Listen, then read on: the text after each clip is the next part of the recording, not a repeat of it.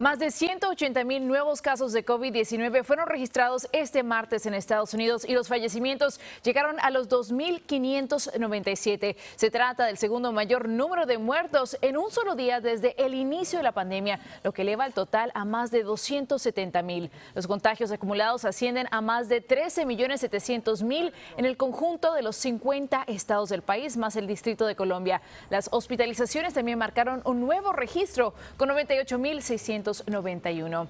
Y los CDC recomendaron, entre tanto, que los profesionales médicos y los trabajadores de los asilos de ancianos sean los primeros en recibir la vacuna contra el coronavirus. Mientras dos vacunas esperan su aprobación de emergencia, las autoridades de salud ya activan el plan para que las dosis lleguen a la población lo más rápido posible. Rogelio Morataglia nos acompaña con más. Rogelio, adelante.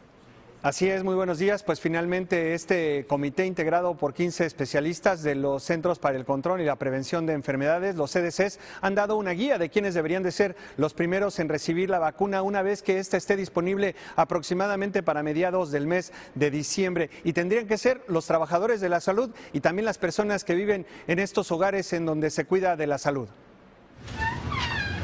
En la antesala de un invierno muy crudo, los trabajadores de la salud serán prioridad para recibir las primeras dosis de la vacuna. No solamente las enfermeras ah, y doctores, pero también incluye personas como la, gente que hace el aseo diario de, de, los cuartos, las personas que entregan la comida. El doctor José Romero es presidente del comité de los CDCs, integrado por 15 especialistas, que definió al grupo 1A, el de mayor prioridad. Con esa guía, cada estado decidirá cuáles empleados de la salud deberán ser vacunados primero, porque entre Pfizer y Moderna producirán más de 22 millones de dosis, que apenas alcanzarán para los 21 millones de trabajadores de la salud que hay en el país. Por supuesto que sí me la pondría. Es la señora Piedad que trabaja trabaja en zona de alto riesgo porque le da de comer a los pacientes de COVID. Me parece perfecto porque en realidad estamos en un área muy peligrosa en donde vemos a cada rato eh, enfermos, muertos o y nos parece muy bien para así nosotros poder luchar y seguir adelante con ellos.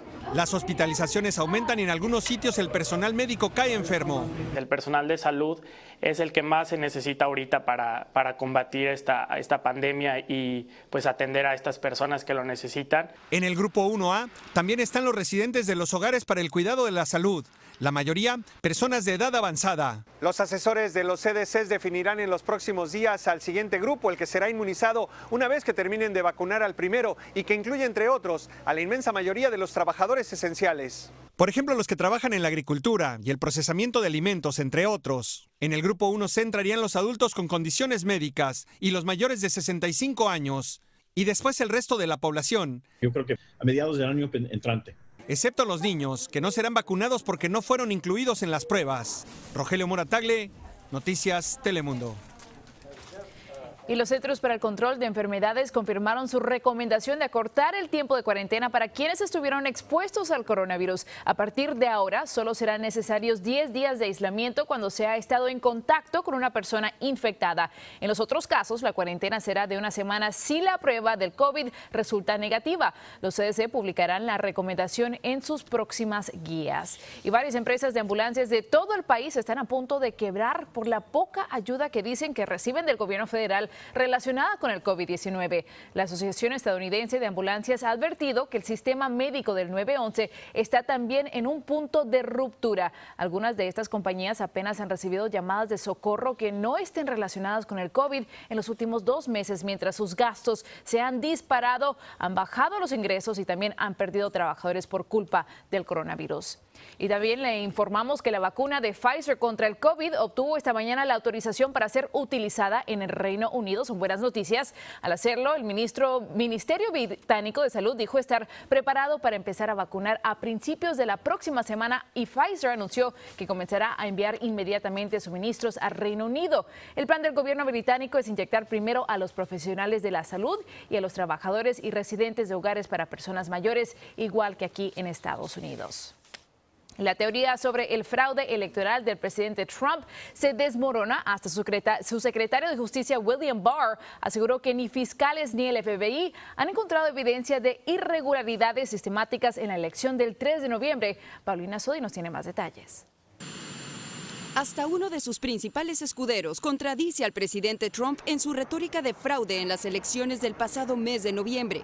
El fiscal general William Barr reconoció en una entrevista que ni el Departamento de Justicia ni el Departamento de Seguridad Nacional han descubierto evidencia de fraude que afecte el resultado electoral, a pesar de que en el pasado el propio Barr respaldó las afirmaciones del mandatario respecto a que la votación por correo no era segura.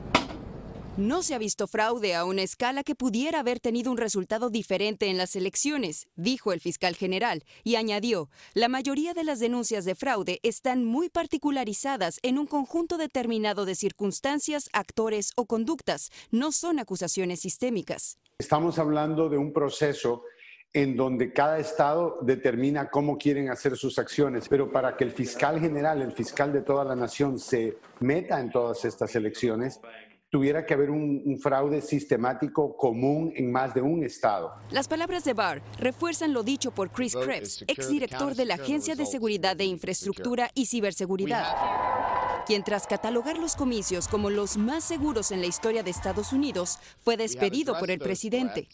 El equipo legal de Donald Trump no tardó en reaccionar y a través de un comunicado respondió que no ha habido nada parecido a una investigación del Departamento de Justicia. Y mientras tanto, el tiempo se agota para el presidente.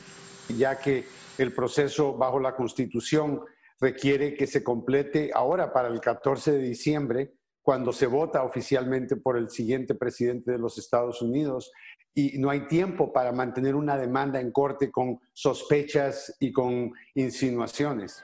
Solo el tiempo dirá si tras llevarle la contraria al mandatario, William Barr permanece en su cargo o es destituido como fiscal general.